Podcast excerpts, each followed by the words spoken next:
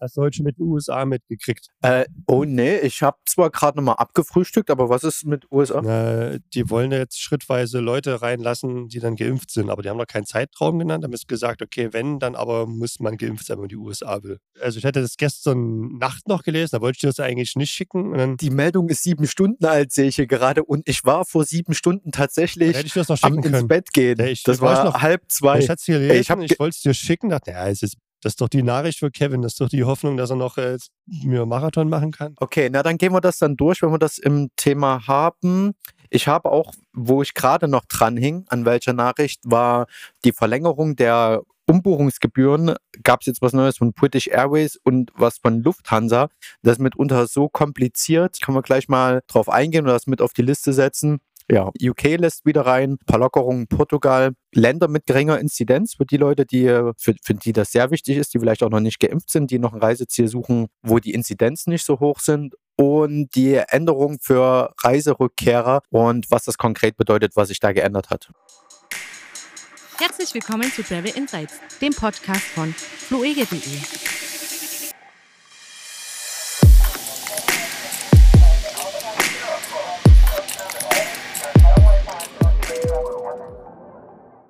Alright, dann lass uns mal anfangen. Herzlich willkommen zum, keine Ahnung wie vierten. 47, also die Nummer 47. Wir haben schon mehr als 47 Podcasts durch unter anderem Skispringen in Oberstdorf, aber sind jetzt bei der 47. Dann schönen guten Tag. Wir freuen uns, dass ihr uns angeklickt habt. Ja, herzlich willkommen. Mein Name ist Kevin. Die äh, basslastige Stimme, die man zum Eingang gehört hat, ist Frank. Frank, genau. Ich drehe den Bass immer noch mal runter später. Das klingt dann nicht mehr ganz so schlimm. Themen haben wir schon angeschnitten, würde ich sagen. Lass uns knackig reinspringen. Wir haben eine Änderung für Reiserückkehrer. Das wurde von der Bundesregierung neu ausgegeben. Haben auch eine schöne Grafik aufbereitet. Was hat sich jetzt konkret im August geändert? Das reine Risikogebiet, einfache Risikogebiet, vorher mal nur Risikogebiet, das entfällt. Das gibt es so als Bewertung nicht mehr. Und dafür gibt es jetzt nur noch diese Hochinzidenzgebiete mit Neuinfektionen von mehr als 200 pro 100.000 Einwohnern in den vergangenen sieben Tagen. Und Virusvariantengebiete, also wo sich eine Virusvariante ausbreitet, vor der man sich noch schützen möchte. Und die Testpflicht, die vorher, also wenn du zurück nach Deutschland fliegst, musst du dich testen lassen auf SARS-CoV-2, außer du bist geimpft oder genesen oder du bist ein Kind unter zwölf Jahre. Das galt bisher nur für Flugrückreisende. Das gilt allerdings jetzt für alle Rückreisende unabhängig vom Transportmittel. Also auch wenn du die Grenzen nach Deutschland mit dem Taxi, äh, Privat-Pkw, Bus oder Bahn überquerst, musst du äh, vorweisen, dass du geimpft, genesen oder frisch getestet bist. Oder nicht älter als zwölf. Wobei letzteres dann schwieriger ist. Ne? Reisen ja auch selten selbstständig. Wahrscheinlich einfacher, als sich als seine Frau zu verkleiden äh, schwerer als sich als eine Frau zu verkleiden. Gab es ja auch mal was, ne? Ähm, die Testpflicht sollte man übrigens ernst nehmen. Ne? Das kann Bußgelder von bis zu 25.000 Euro geben. Sollte man übrigens auch unabhängig vom Bußgeld. Dem äh, mag ich da gar nicht widersprechen. Es soll wohl Stichprobentests bei Rückreisen aus der EU geben. Wer von einer Fernreise zurückkommt, da sollen wohl alle kontrolliert werden. Fernreise im Flugmarkt bedeutet eigentlich alles, was über Europa hinausgeht. Pendler und Grenzgänger sind ausgenommen. Das vielleicht gut für alle, die, weiß ich nicht, in Görlitz wohnen oder in Passau. Dann passiert sowas ja öfter mal. Die digitale Einreiseanmeldung gibt es ja auch noch. Die musst du nur noch auswählen, wenn du aus einem Hochrisikogebiet und aus einem Virusvariantengebiet kommst. Diese Regeln findet man bei uns auch auf der Welcome Back-Seite gleich ganz oben nochmal hingepackt, was man da beachten muss. Was noch neu hinzukam, ist, dass wenn du geimpft oder genesen bist und du kommst aus einem Virusvariantengebiet, musst du ja eigentlich 14 Tage in Quarantäne. Also egal, ob du geimpft, genesen oder getestet bist. Wenn jetzt aber noch rauskommt, vermute vom RKI dann irgendwann hoffentlich bestätigt, dass der Impfstoff, den du intus hast, auch vor einer Virusvariante schützt, dann könntest du die Quarantäne da auch verkürzen. Aber das bleibt bisher noch aus. Da gibt es noch keinen endgültigen Test, dass wir hundertprozentig safe sind mit der Delta-Variante. Deutet sich nur darauf hin oder zeichnet sich da ab.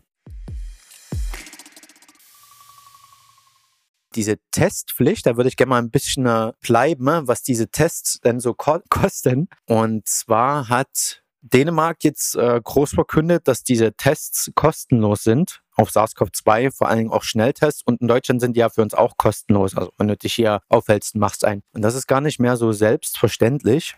Äh, und da habe ich über die FVW Fernverkehrswirtschaft Fachmagazin für Touristik und die hat das selbst aus einer Studie der EVZ genommen. EVZ ist Europäisches Verbraucherzentrum Deutschland. Und die haben sich mal angeschaut, was so Tests kosten. Und da sind wir in Deutschland und in Dänemark mit 0 Euro ziemlich gut dabei. Und abgekürzt kannst du sagen, das ist gar nicht mal so billig im Ausland. Antigen-Tests in Belgien zum Beispiel maximal 120 Euro. Wobei in Belgien auch vieles generell teurer ist als hier. Okay. Pommes auch? Auf jeden Fall. In Frankreich, da hatten wir ja schon, dass für die Bevölkerung diese Tests nicht mehr kostenlos sind, diese PCR-Tests, um einfach die Impfbereitschaft anzukurbeln. Können wir auch gleich nochmal drauf eingehen. Dort kosten aber zum Beispiel Antigen Antigen-Tests für Touristen 25 Euro. Griechenland 15 bis 40 Euro. In Italien zwischen 20 und 50 Euro. Kroatien ist jetzt noch ein guter Tipp, dahin zu reisen. Kosten diese Tests 20 Euro. Und Kroatien hat mit der ich nenne es jetzt mal Verschärfung der Regeln für Reiserückkehrer, für deutsche Reiserückkehrer, auch nochmal ein Portal beworben und 350 Testzentren eingerichtet. Und würde ich mal verlinken, das ist eine ganze Liste. Ähm, wie gesagt, bei uns in den Show Notes vorbeischauen, da ist die äh, Website hinterlegt. Ansonsten freuen wir uns auch direkt, wenn ihr auf fluege.de geht. Äh, da sieht man das auch. Ja, am teuersten oder mit am teuersten ist es in Finnland selbst für einen Antigen-Test, also diese Schnelltests am Flughafen, 179 Euro. Oh, das ist ordentlich. Ja, gibt Rabatt, wenn du mindestens zwei Personen testest, bist dann bei 149 Euro. Also lohnt es sich, in Gruppen zu testen. Mindestens im Finnland. Es reicht übrigens ein Antigen-Schnelltest aus, wenn du zurück nach Deutschland reist. Du musst dann keinen PCR-Test machen. Im August ist es in den Niederlanden noch kostenfrei, sehe ich gerade hier. Ich würde die Studie einfach auch mal mit verlinken, kann man sich durchklicken, wer noch nicht geimpft oder genesen ist, dass man das schon praktisch in die Urlaubskasse mit einplant. Alright. Dann äh, nochmal zur Impfbereitschaft würde ich nochmal ein Update geben. Das äh, hatten wir schon in einem der letzten Podcasts besprochen, was so ringsherum um uns passiert. In Frankreich ist ja der ähm, Nachweis des Impfstatus oder des Genesenstatus oder des Teststatus, also diese 3G-Regel per App jetzt äh, verpflichten, wenn du zum Beispiel in Kinos, Restaurants und sowas möchtest. Und auch Italien zieht danach. Ab 6. August ist das der Fall. Also das nennt sich dann der grüne Pass, dass du halt diverse Freizeitangebote und Orte sozialer Zusammenkunft besuchen kannst. Also musst vorher diese App da vorzeigen. Und wie sich das Ganze auswirkt, kurz nach Draghis Verkündung, also italienischer Ministerpräsident, hat sich die Buchung von Impfterminen schlagartig um 150.000 erhöht. Also es gab 150.000 neue Impfterminbuchungen, nachdem das verkündet wurde, dass diese App praktisch Pflicht sein wird, wenn du Orte sozialer Begegnung, sage ich jetzt mal so, besuchen möchtest. Und diese App wurde dann auch knapp 40 Millionen Mal heruntergeladen. Ich glaube, Italien hat etwas über 60 Millionen Einwohner. Das ist gut. Das hat gewirkt. Ich vermute, dass das auch auf uns zukommen wird. So, was ich schon von Jens Spahn an Meldungen gelesen habe, wahrscheinlich noch vor dem 20. September, weiß er nicht, ob er danach dann noch Gesundheitsminister sein wird, das finden wir noch raus. Portugal lockert, habe ich hier eine Meldung. Die Ausgangssperren in Portugal ist aufgehoben. Es gibt keine Beschränkung mehr von Öffnungszeiten für Bars, Cafés und Restaurants. Allerdings Kapazitätsbeschränkungen. Ich denke, das macht auch Sinn. Diskos übrigens bleiben geschlossen, also nichts mit Party in Lissabon. Strände haben ein Ampelsystem. Du hast eine Maskenpflicht beim Betreten und Verlassen des Strandes, kannst dann wohl am Strand aber selbst dich ohne Maske sonnen. Das macht auch tatsächlich Sinn. Obwohl, eigentlich, wenn man oft Maske trägt, ist es ja egal, ob man sich mit Maske oder ohne Maske sonnt, oder? Das ist wie bei dieser Zahnarztwerbung oder Kieferorthopädie-Werbung, beste Zeit, um eine Zahnspange zu tragen. Ja, auf jeden Fall. Sieht vielleicht dann lustig aus, wenn man die Maske mal abnimmt. Oder die Leute denken dann immer, du hast noch eine Maske auf, wenn du sie abnimmst. Also im besten Fall hat man aber auch dort einen Impf- oder Testnachweis bei sich. Das besser beim Unterkunft buchen und auch für den Rückflug, auch für Casinos, Fitnessstudios etc. brauchst du in Portugal einen Nachweis, der ja, deines 3G-Statuses, sage ich mal. Übrigens kein Alkohol im öffentlichen Raum trinken in Portugal. Also praktisch amerikanische Regel. Wollte ich gerade sagen, ne? das ist in Amerika genauso. Ja. Saudi-Arabien öffnet wieder. Das fand ich ganz spannend, weil für mich war Saudi-Arabien eigentlich immer im, im, Gedanken jetzt, so wie ich das mal gelernt habe, konntest du das nur bereisen, wenn du eine Einladung von einem Einwohner aus Saudi-Arabien hast, dann durftest du da einreisen, aber das scheint sich wohl geändert zu haben. Jedenfalls, seit 1. August kannst du da einreisen, wenn du geimpft bist und einen frischen PCR-Test trotzdem nochmal machen lässt, der maximal 72 Stunden alt ist, dann kannst du einreisen, ohne in Quarantäne zu müssen. Du benötigst ein Visum. Und ohne Einladung. Nee, von der Einladung habe ich jetzt nichts gelesen, weil äh, es gibt da eine Website, da kannst du du dein Visum beantragen und dort kannst du auch deinen Impfstatus im Vorfeld registrieren. Und jetzt weiß ich nicht, ob das nicht ganz durchdacht ist. Dennoch musst du deinen Impfpass in Papierform mitbringen, der von einer offiziellen Gesundheitsbehörde des ausstellenden Landes beglaubigt wurde. Also, naja. Äh, wer vorhat, dahin zu reisen, bitte die App Tawakalna wenn ich das richtig ges gesagt habe, runterladen. Die brauchst du auch, um diverse Orte dann vor Ort zu besuchen, um deinen 3G-Status praktisch nachzuweisen. Großbritannien lässt wieder ausländische Touristen, die vollständig geimpft sind, ins Land. Also auch ohne Quarantäne. Das war bisher nur rückreisenden Briten vorbehalten. Großbritannien hat ja eh seinen Freedom Day und jetzt dürfen praktisch auch deutsche Touristen daran teilhaben, wenn du vollständig geimpft bist. Und Länder mit geringer Inzidenz haben wir noch ein paar Tipps. Wer jetzt noch verreisen möchte, also sieben Tage Inzidenz unter 30, findest du derzeit in Tschechien, Bulgarien, Slowenien, Kroatien mit den Tipp, mit den Rückreisezentren, ja, und Norwegen. Ja, da ist doch von warm bis naja, kalt würde ich jetzt bei Norwegen nicht unbedingt, also je nachdem, ja, aber im Sommer äh, kriegt man auch ein bisschen Sonnenschein in Oslo ab. Jetzt, jetzt musst du mich aufklären mit USA. Also ich habe hier noch die Meldung, dass die Einreise vorerst bis September nicht möglich ist. Wir hatten ja immer vermutet, beziehungsweise ich habe gehofft, dass sie sich sehr an Kanada halten, die ja ab September wieder internationale Einreisende, also Reisende einreisen lassen wollen wenn bis dahin nicht noch irgendeine Virusvariante kommt. Und USA hat seine, diese Einreisesperre, diese generelle, erstmal weiter belassen und vor September sollte da eigentlich nichts passieren. Und ich habe mich auch diese Woche ein bisschen beschäftigt, wie man doch dort einreisen könnte und was man da beachten müsste. Ja, äh, sind. Okay, also es gibt noch Einreisemöglichkeiten. Verbotene, wie gesagt, ist das ja nicht als dir als EU-Bürger per se, sondern nur, wenn du dich hier 14 Tage lang in einem Schengen-Raum aufgehalten hast. Aber komischerweise sind Länder wie Mexiko, die Türkei, Serbien, Kroatien, was ja auch ein EU-Land ist, ja, die Ukraine und Bulgarien da irgendwie ausgenommen. Und wenn du dort für 15 Nächte verbringst, könntest du wohl in die USA einreisen. Das wäre fast sogar machbar. Da, da, ist ja ein Land dabei, da sind die Kosten nicht ganz so hoch, wenn man sich dort ein entsprechendes Zimmer, Airbnb oder eine Pension nimmt. Und dann habe ich aber nochmal geschaut, ob es vielleicht was mit, mit einem Visa gibt. Zwar gibt es da die Abkürzung NIE, NI, und das steht für National Interest Exception. Das geht zum Beispiel für Profiathleten oder wenn du aus beruflichen Gründen einreisen äh, möchtest, kannst, musst, wie auch immer. Und da gibt es von der ist das, das ist ein Google Doc Form und im Endeffekt kommst du dann bei der US-Botschaft von äh, Berlin raus und dort kannst du dich durchklicken, ob du in Frage kommst, so also ein nie, ich nenne es mal Zertifikat, ob dir das gewährt wird. Also wer irgendwie vorhat, in die USA zu reisen und schauen möchte, ob er dafür in Frage kommt, da kann man sich durchklicken. Eine normale ESTA, die man ja ausfüllen kann, ohne dass du jetzt großartig ein Visa brauchst, die gilt nicht. Wenn du als Tourist einreist und zeigst es vor, dann würde dir die entzogen und mit sehr hoher Wahrscheinlichkeit musst du wieder zurückfliegen. Also höchstwahrscheinlich kommst du nicht mehr bis in die Staaten, was von der Fluggesellschaft höchstwahrscheinlich ja, zurückgehalten. Und jetzt hast du gesagt, äh, und ich sehe das hier, über Nacht kam eine neue Meldung genau. rein. Also dass sozusagen einreisenden Ausländern quasi ähm, ermöglicht wird, einzureisen, wenn man eine vollständige Impfung vorweisen kann.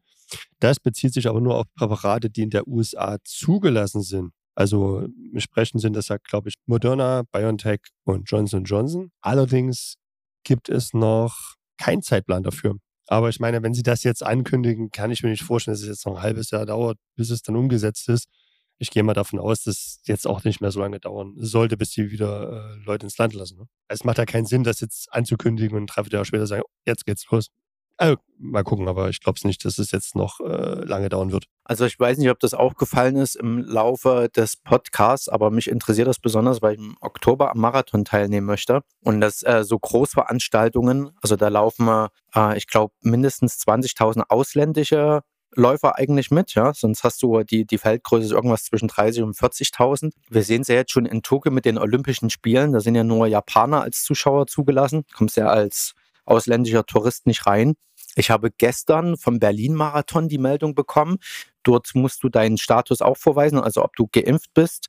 Und wenn du das nicht bist, dann musst du einen Test machen lassen. Also vor so einem Marathon holst du dir dann noch deine äh, BIP-Unterlagen sozusagen, also diese äh, Nummern, die du dir vorne dran machst und so. Und dort kannst du dich dann für einen reduzierten Preis, ich glaube, das waren so keine 40 Euro PCR testen lassen, bekommst das Ergebnis in acht Stunden. Ne? Finde ich insofern spannend, wie so Massenveranstaltungen wieder starten können. W würde mir gefallen, es dann so für Boston dann möglich wäre, im Oktober wieder in die USA einzureisen. Also hast du das hier beim Spiegel gelesen? Ich habe es tatsächlich in der äh, FAZ gelesen, das ist ja, glaube ich, auch relativ egal. Erst Ende Juli hatte die Sprecherin des Weißen Hauses, Jen Psaki, betont, die verhängten Einreisebeschränkungen für Reisende aus Europa und anderen Ländern würden vorerst nicht aufgehoben. Genau, so kam die Meldung auch bei uns hier ins äh, Manuskript für den Podcast, aber USA planen Impfpflicht für internationale Reisende. Also sind das schon mal gute Zeichen, dass du deinen Marathon laufen kannst. Also zumindest geht es in die richtige Richtung. Ja, und wenn ich jetzt mal ganz äh, selbstlos nicht an mich denke, für alle die, die halt wieder nach Nordamerika reisen möchten. Für ähm, US-Amerikaner, die können bereits wieder nach Europa reisen. Ne? Okay, dann ein paar Airline-News und dann sind wir auch schon fast durch. Wer mit Eurowings fliegen möchte, sollte das jetzt noch buchen. Ich habe die Woche gelesen, diese Bedingungen, wie viel Gepäck du mit an Bord nehmen kannst, ohne dass das Aufgabegepäck ist, was du bei vor allen Dingen Billig-Airlines extra buchen musst. Ja? Also die werden ja immer schärfer. Und bei Eurowings soll der Rollkoffer im Handgepäck den günstigsten Tarifen bald extra kosten. Das gilt bei Flugbuchungen ab 31. August. Ja, also diese gibt's ja diese kleinen Trolleys, äh, die, die so schmale Maße haben, dass du A, damit auch normal in den Flieger steigen kannst und dass die in diese Overhead-Fächer reinpassen. Ja, und das soll dann wohl im günstigsten Tarif bald extra kosten.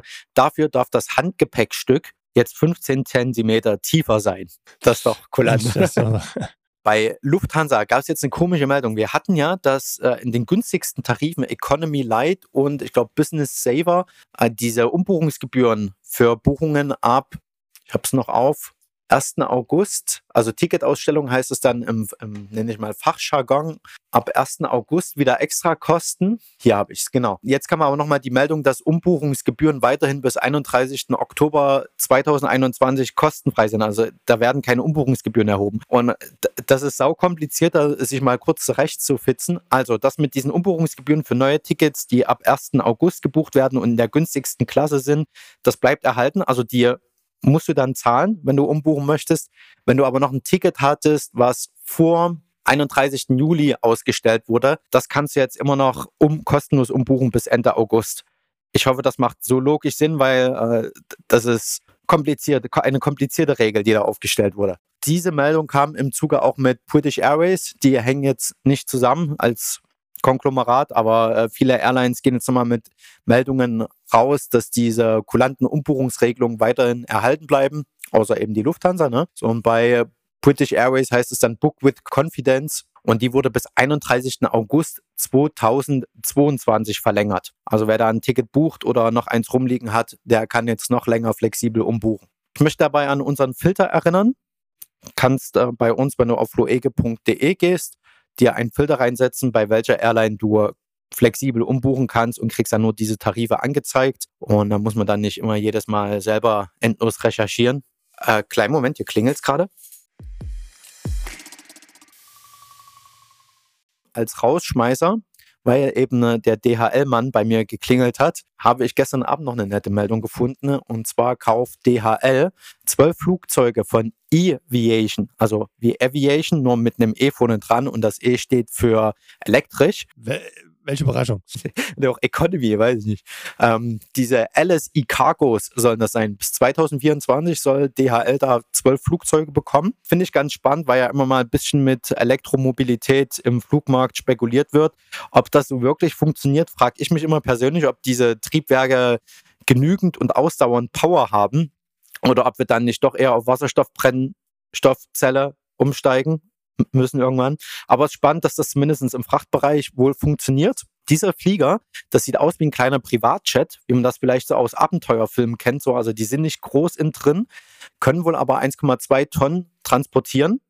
Das reicht für ein paar Päckchen, haben eine Reichweite von 815 Kilometer die Sie mit maximal 400 km/h fliegen können, also zwei Stunden praktisch. Und das Ganze benötigt pro Flugstunde 30 Minuten zum Laden. Und das Besondere ist wohl, beim Aufladen der Batterie kannst du das Flugzeug schon mit Paketen be- und entladen. Das spart wohl Zeit. Ist mir noch nicht so bewusst gewesen, dass das vielleicht bei anderen Fliegern nicht geht hat weniger Teile als ein normaler Flieger, der mit Kerosin fliegt, also wartungsärmer. Von daher bin ich mal gespannt, wie das funktioniert und vielleicht machen wir nochmal eine Sonderfolge 2024 mit der, wie sich das Ganze denn ausgezahlt hat. Klingt auf jeden Fall sehr spannend. Also auch wenn es jetzt vielleicht noch nicht wirklich so der große Sprung ist, was die Förderung angeht, ist es aber doch auch ein Schritt in die richtige Richtung. Okay, dann würde ich mich verabschieden und höchstwahrscheinlich mit ziemlicher Gewissheit erstmal in die Sommerpause, denn ähm, ich bin im Urlaub. Wie lange, wie lange machen wir die Sommerpause? Man vielleicht vorher noch sagen. Also zwei Wochen weg, drei Wochen weg, vier Wochen. Also ich bin äh, knapp zwei Wochen unterwegs, würde die Zeit mal zum Runterkommen nutzen in Europa. Äh, schauen wir mal ein Land mit so einer geringen Inzidenz an. Ich vermute, wir hören uns dann Ende August wieder. Klingt nach einem guten Plan. Ähm, würde ich auch so unterschreiben. Lieben Dank fürs Zuhören, eine angenehme Sommerpause. Macht's gut. Tschüss. Tschüss.